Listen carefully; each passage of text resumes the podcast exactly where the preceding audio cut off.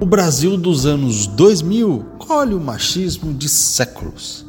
Não, o homem brasileiro não virou machista por conta das redes sociais. O homem sempre foi machista por conta da sociedade que o cerca. Fomos, e eu me incluo nisso, criados num país em que o homem pode tudo e a mulher nada. Fomos, e me incluo novamente, feitos para sermos superiores às mulheres serem inferiores.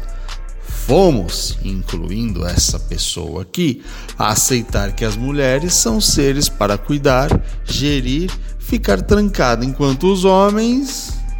Sim, estão tentando mudar isso. E quanto tempo vai levar? Olha, eu acho que uns quatro séculos, pois a humanidade é doente demais. O problema do Big Brother Brasil é que os caras são machistas. E o presidente da nossa república?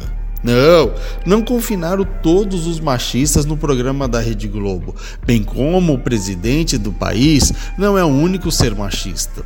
No programa da TV, as mulheres ficavam do mesmo lado dos caras que as tratavam. E nesse vídeo do presidente que ele soltou outro dia, um monte de mulher é um monte de mulher riu quando ele falou sobre o furo que aquela jornalista deveria dar. O problema não são os brutamontes do programa nem o idiota do presidente. O problema é quem aceita. As mulheres do BBB deveriam se recusar a falar com os caras, fazer com que todos fossem ignorados, nem botar pilha nem nada. E sim, todas as mulheres que estavam ao lado das que riram na declaração do nosso presidente deveriam falar contra isso e não deixar passar em branco.